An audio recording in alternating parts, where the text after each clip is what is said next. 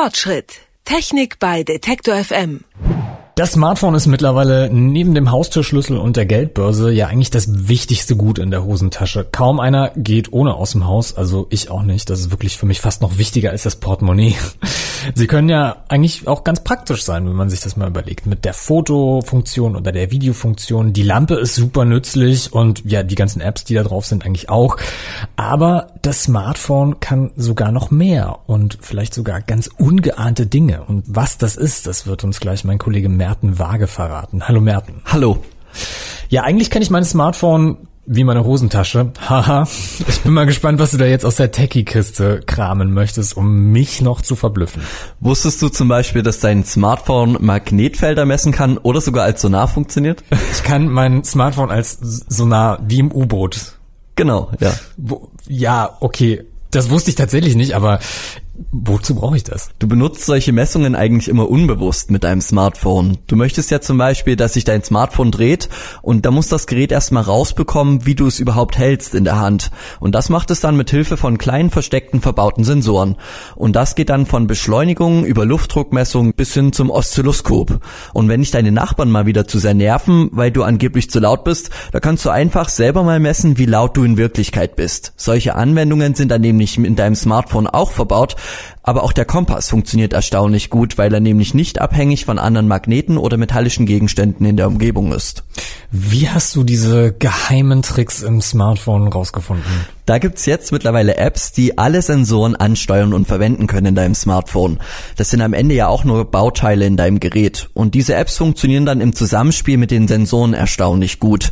Hans-Peter Schüler vom Fachmagazin CT hat mehrere Apps auf unterschiedlichen Smartphones getestet dazu. Die meisten Anwendungen funktionieren tatsächlich so, wie man sich das wünscht. Es gibt Ausnahmen. Also äh, zum Beispiel haben wir speziell bei Phyphox festgestellt, dass diese ähm, Echolot-Funktion keine so wirklich äh, brauchbaren Ergebnisse liefert. Das ist dann manchmal auch so ein bisschen von den Randbedingungen abhängig. Aber ähm, die Qualität der Rohdaten, die angeliefert werden, die ist eigentlich für das, was man mit einem Smartphone machen will, in aller Regel locker ausreichend. Also App draufladen und schon kann's losgehen. Ist es da egal, welche App ich drauflade? Naja, erstmal geht's nach dem Geschmack, das ist irgendwie klar, da gibt's unterschiedliche Benutzeroberflächen. Manche Apps sind durchdesignt, dass alles schön aussieht und du mit einem Klick direkt schöne Grafiken angezeigt bekommst. Andere sind dann wirklich nur für die Messung gemacht und das Auswerten und die sind dann auch relativ nackt. Dann gibt es laut Hans-Peter Schüler aber noch ein Problem, was wiederum nur das Smartphone betrifft, was du benutzt. Wie gut funktioniert eine App auf einem ganz bestimmten Gerät? Das ist bei einem iPhone typischerweise nicht so kritisch, weil ein iPhone eine relativ einheitliche Plattform darstellt. Und äh, alle iPhones haben mehr oder weniger dieselben Sensoren eingebaut oder zumindest alle iPhones derselben Generation haben das. Bei Android-Geräten kann man das nicht so gut sagen. Und da hängt es dann tatsächlich davon ab, ist die App, die ich mir jetzt gerade runtergeladen habe, wirklich mit dem Mikrofon, was mein konkretes Android-Gerät benutzt, gut eingemessen oder liefert die dann möglicherweise äh, schlecht angepasste Werte. Da muss man also möglicherweise auch so ein bisschen Versuch und Irrtum spielen. Aber wenn es jetzt schon Apps gibt, die diese Daten verwenden können, dann können diese Daten doch auch von anderen ausgelesen werden, oder?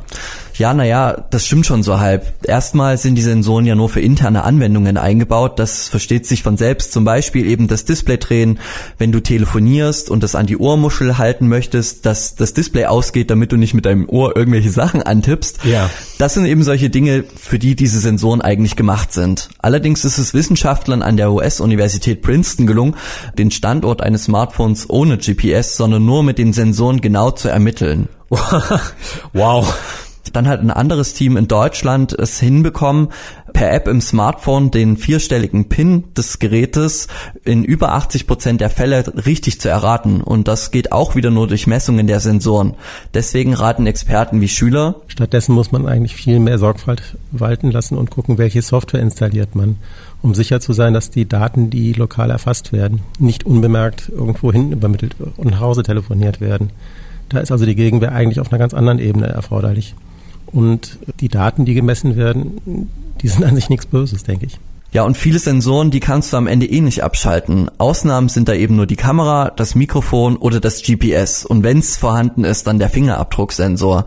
Deswegen ist es vielleicht ganz gut, sich mal in einer App anzuschauen, was dein Smartphone so alles kann und was für Daten ermittelt und dann im Kleingedruckten der Apps zu lesen, was für Zugriffe sie so auf deinem Smartphone möchten, egal welche App. Ja, das werde ich auf jeden Fall, glaube ich, gleich sofort auf der Stelle machen. Falls Sie zu diesem Thema nochmal nachlesen oder hören möchten, mein Kollege Merten Waage hat alle Infos nochmal auf unserer Website detektor.fm zusammengestellt. Vielen Dank, Merten. Fortschritt. Technik bei Detektor FM.